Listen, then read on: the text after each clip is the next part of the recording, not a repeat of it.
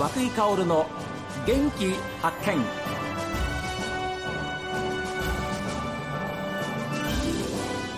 おはようございます。和井薫です。和久井薫の元気発見。一日の始まりは私が発見した北海道の元気な人と出会っていただきます。今週は札幌在住で飛行機の自家用操縦士の資格を持ち空に憧れて89歳になった今も毎年航空身体検査をパスして現役として空を飛び続ける池脇俊明さんにお話を伺っています。今日、えー、池脇さんとあの名刺交換させていただきましたら北海道飛行赤十字奉仕団という名刺もございました、はいはいええ。まあ、昭和51年に作った奉仕団なんですけどね、え。当時はですね北海道にまだまだその小型機っていうものも少なかったし、うん、それから問題はですねヘリコプターそのものがですね、まあ、あの自衛隊さんしか持ってなかったんですよ。それもほんの数機です。はいえ。それで結局何か災害が起きた時ですね、はい、結局あの北海道広いですからね。そこに行って何かすると言ってもヘリコプターがなければできません、はい、それから情報が入ってこないですね。自衛隊さんは自衛隊の情報しか出しませんからね。とか気象台でも非常に困るわけですね。雪崩が起きたとか何かってって。気象台飛行機持ってるわけじゃないし。それで結局まあ私たち飛行機持ってましたんでセスナちっちゃいのですね、はい、まあそれでなんかそういうお役に立つことできないかってみんなで考えて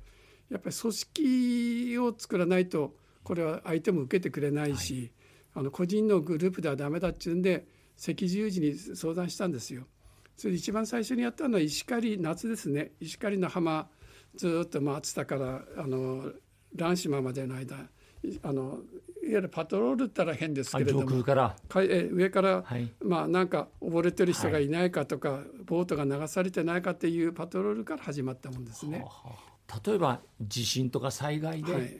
そういうあのお手伝いをするってこともあるわけですよね実際に私たちが直接やったのは平成5年の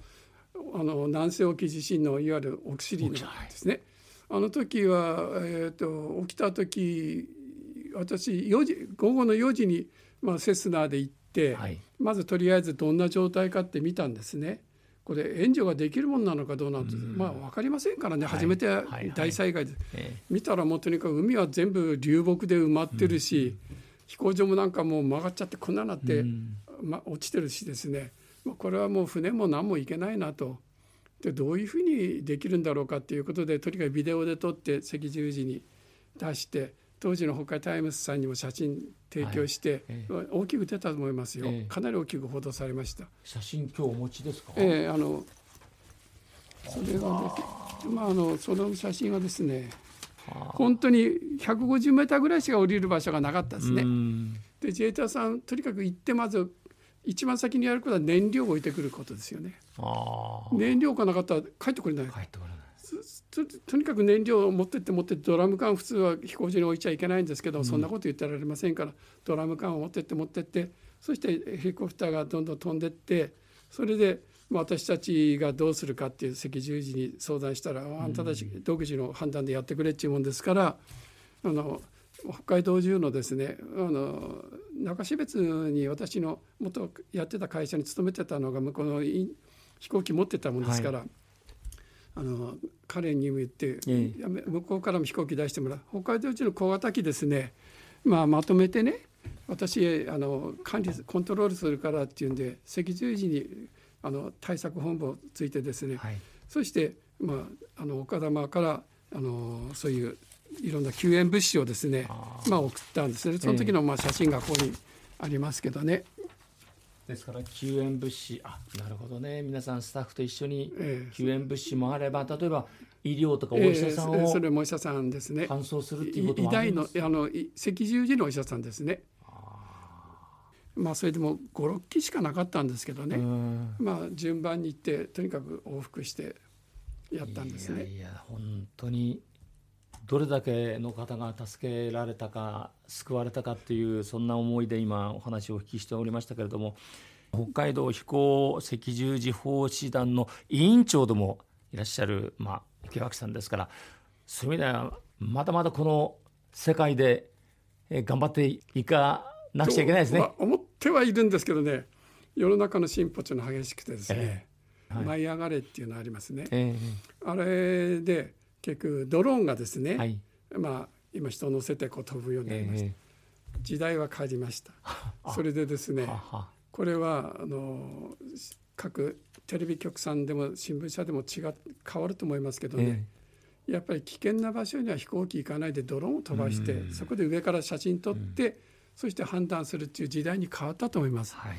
ですから私のようなアマチュアの飛行機がですね行ってね噴火がどうだとかそういう時代ではなくなりつつあります。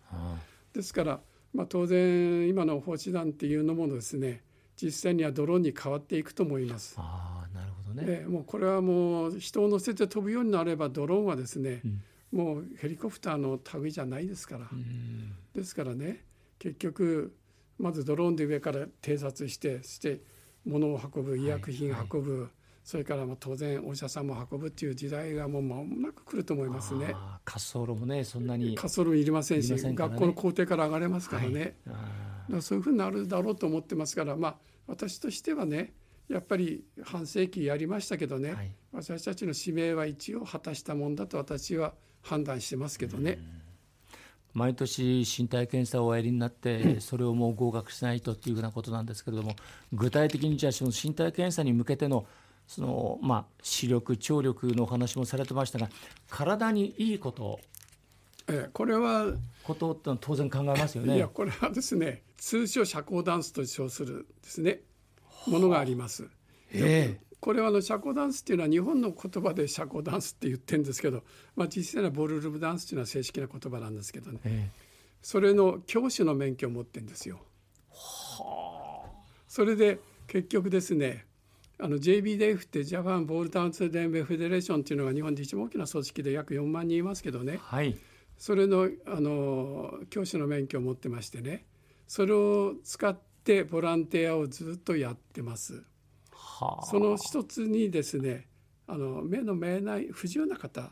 見えないんじゃなくて不自由な方、い、わゆる視覚の障害のある方の団体が札幌にロマンっていう団体があります。そこのロマンの方々をご相手に、まあ、26年間あのボランティアをやってます。社交ダンスで。社交ダンス。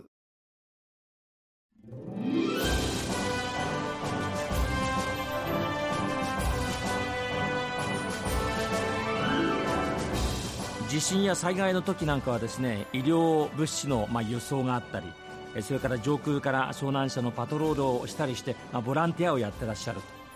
まあ、このように生を受けたからにはですね社会に貢献したいんですというふうにおっしゃってるんですね、まあ、最高の人生を過ごされている池脇さんです。